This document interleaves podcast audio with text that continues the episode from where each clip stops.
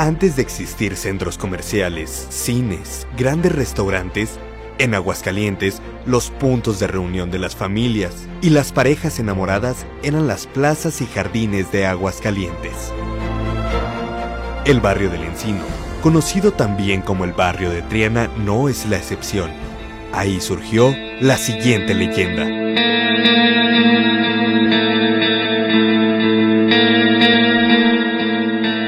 Yolanda encendió un cigarro para tratar de calmar sus nervios.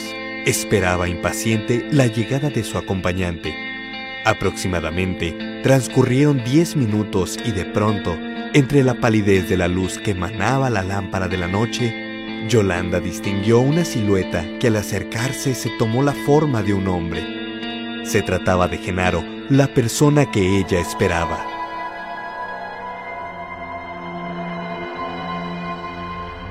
La mujer tiró el cigarro y junto con aquel hombre emprendió el camino.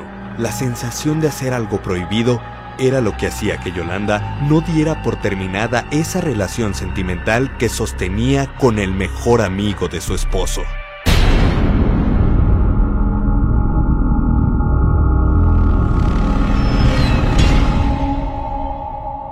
Corría la década de 1940 y en el tranquilo barrio del Encino vivía Agustín con Yolanda por espacio de cinco años.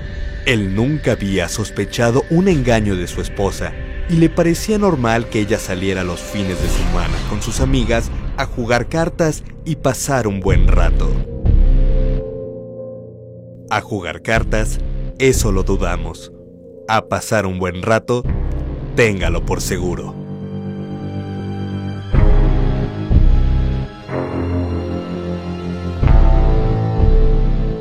Al paso del tiempo, los rumores de que su esposa se veía con un hombre siempre en la misma esquina el mismo día llegaron a Agustín, quien desconcertado en un principio no dio crédito a lo que estaba escuchando. Sin embargo, la semilla de la desconfianza se albergó en él.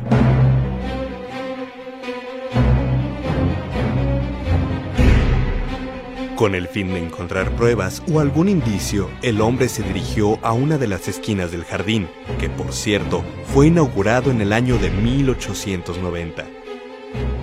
Lugar donde le habían asegurado que su esposa se citaba con ese hombre. Mientras se acercaba, recordó a su esposa hablando de las supuestas reuniones con sus amigas y de lo bien que la pasaban.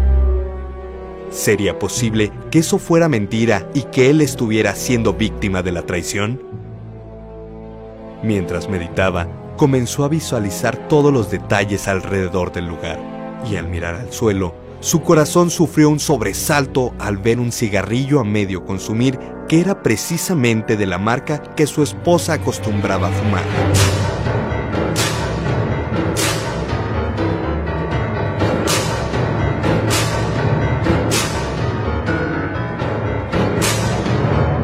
Agustín en ese momento regresó a casa.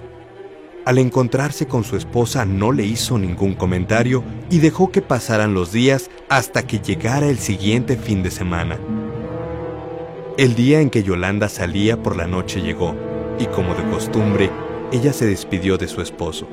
Él comenzó a tomar bebidas embriagantes, tal vez orillado por el coraje que aunque fundado solo por hipótesis y suposiciones, Sentía que los celos le consumían por dentro. Los minutos transcurrieron y Yolanda esperaba en el lugar dispuesto. Nuevamente se llevó un cigarro a la boca. De pronto, entre las sombras de la noche y la tenue luz, nuevamente distinguió que una silueta se dirigía hacia ella. Al acercarse más la figura, ella notó que se trataba de un hombre, pero no era quien estaba esperando. Agustín avanzaba hacia su esposa decididamente. Ella, impactada por el odio y coraje que reflejaba la cara de su esposo, optó por comenzar a correr. El sonido hueco de los tacones de Yolanda llenaba las solitarias calles.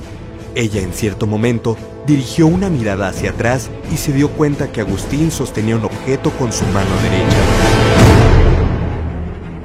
Yolanda corrió más rápido tratando de alejarse. Sin embargo, metros adelante fue alcanzada y atacada en varias ocasiones con un cuchillo. Tendida en el pavimento, falleció a los pocos minutos víctima de las heridas provocadas con el arma. Agustín, arrepentido, nunca negó el crimen ni trató de esconderse de las autoridades, así que pronto fue encarcelado. Por otra parte, debido a lo trágico del suceso, Genaro se vio obligado a salir de Aguascalientes y jamás se volvió a saber de él. Lo que hizo que este relato se convirtiera en una leyenda más fue que a partir de la tragedia muchas personas aseguraban que en la noche se escuchaban los tacones de Yolanda como si nuevamente tratara de huir. Hasta la fecha, muchos vecinos aseguran que en algunas ocasiones han escuchado por la noche el paso acelerado de tacones y cuando buscan a la mujer que los provoca, se encuentran con las calles totalmente solas y vacías.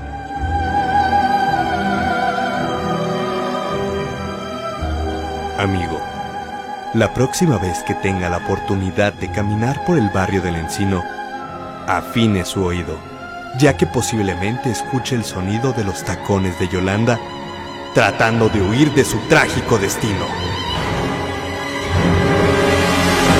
Hashtag Octubre Mes de Leyendas. Síguenos en Aguascalientes en la Hora Nacional.